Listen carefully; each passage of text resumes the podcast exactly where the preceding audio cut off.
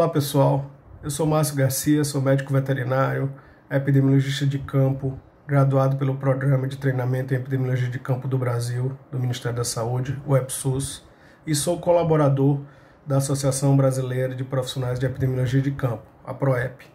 Gostaria de falar com vocês é, hoje sobre alguns aspectos específicos do enfrentamento da pandemia Covid-19. Não vou falar dos aspectos epidemiológicos e atualizar os dados, pois esses estão mudando a cada momento.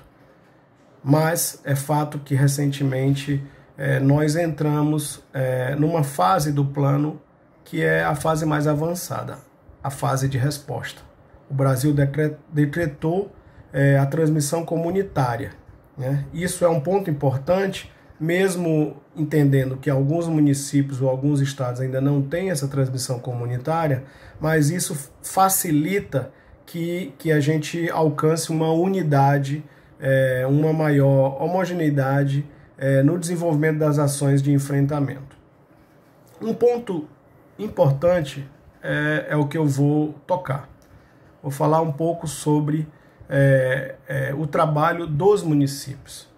Nós temos um Brasil imenso, um Brasil continental, e isso nos dá uma heterogeneidade muito grande é, em relação à, à, capacidade instalada desses municípios. Né? Além das diferenças que já existem também entre as capitais e os demais municípios de cada estado. Então, é, eu parto de uma hipótese que os nossos municípios eles, eles estão em fases diferentes do enfrentamento e a gente precisa equilibrar isso, a gente precisa unificar isso, a gente precisa dar homogeneidade nesse enfrentamento.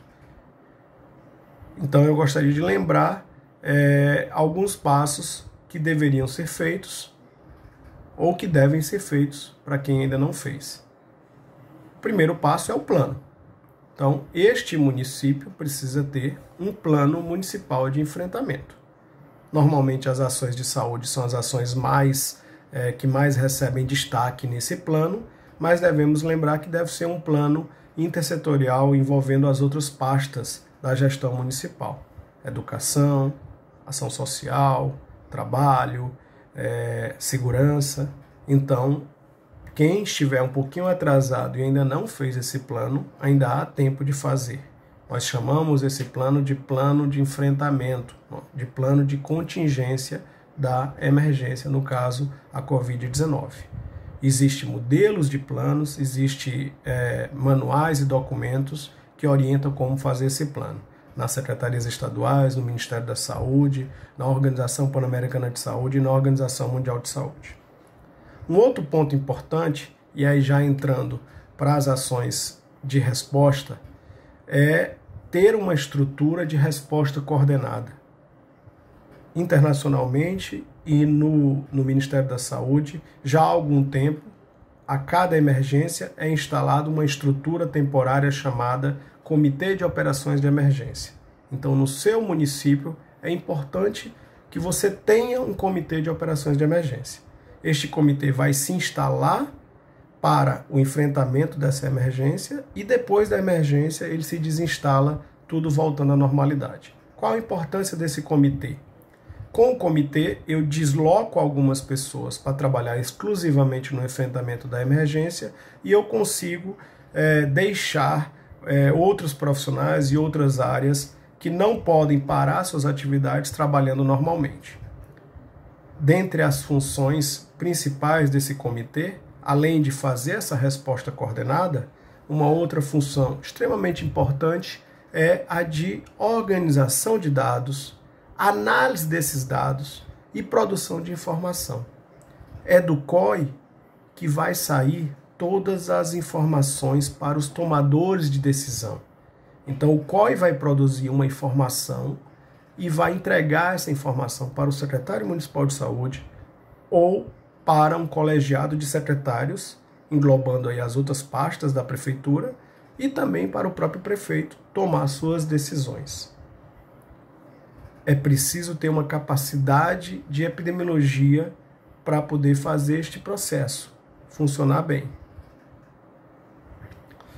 É, Outras atividades do COI são produção de informes epidemiológicos, boletim, boletins, consolidação de documentos técnicos, de documentos orientadores de como os serviços de saúde devem trabalhar. Tem muito material produzido pela Organização Mundial de Saúde, pela Organização Pan-Americana de Saúde, pelo Ministério da Saúde e pelas próprias secretarias estaduais. Então, esses documentos técnicos precisam é, estar no mesmo local, precisam ser consolidados, precisam, às vezes, ser é, é, resumidos para disponibilizar é, estes materiais, esses documentos técnicos para os serviços de saúde é, utilizarem no dia a dia.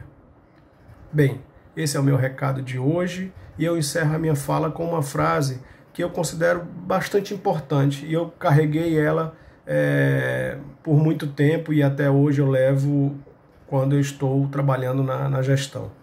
Ela diz assim: não se gerencia o que não se mede, não se mede o que não se define, não se define o que não se entende e não há sucesso no que não se gerencia. Esta frase é de William Deming e é muito importante neste momento. Para encerrar, eu lembro que o isolamento social é a principal atividade que deve ser desenvolvida nesse momento. É a solução para que a gente possa superar esta pandemia com, a, com menos consequências para a saúde, para a economia e para toda a nossa população. Obrigado.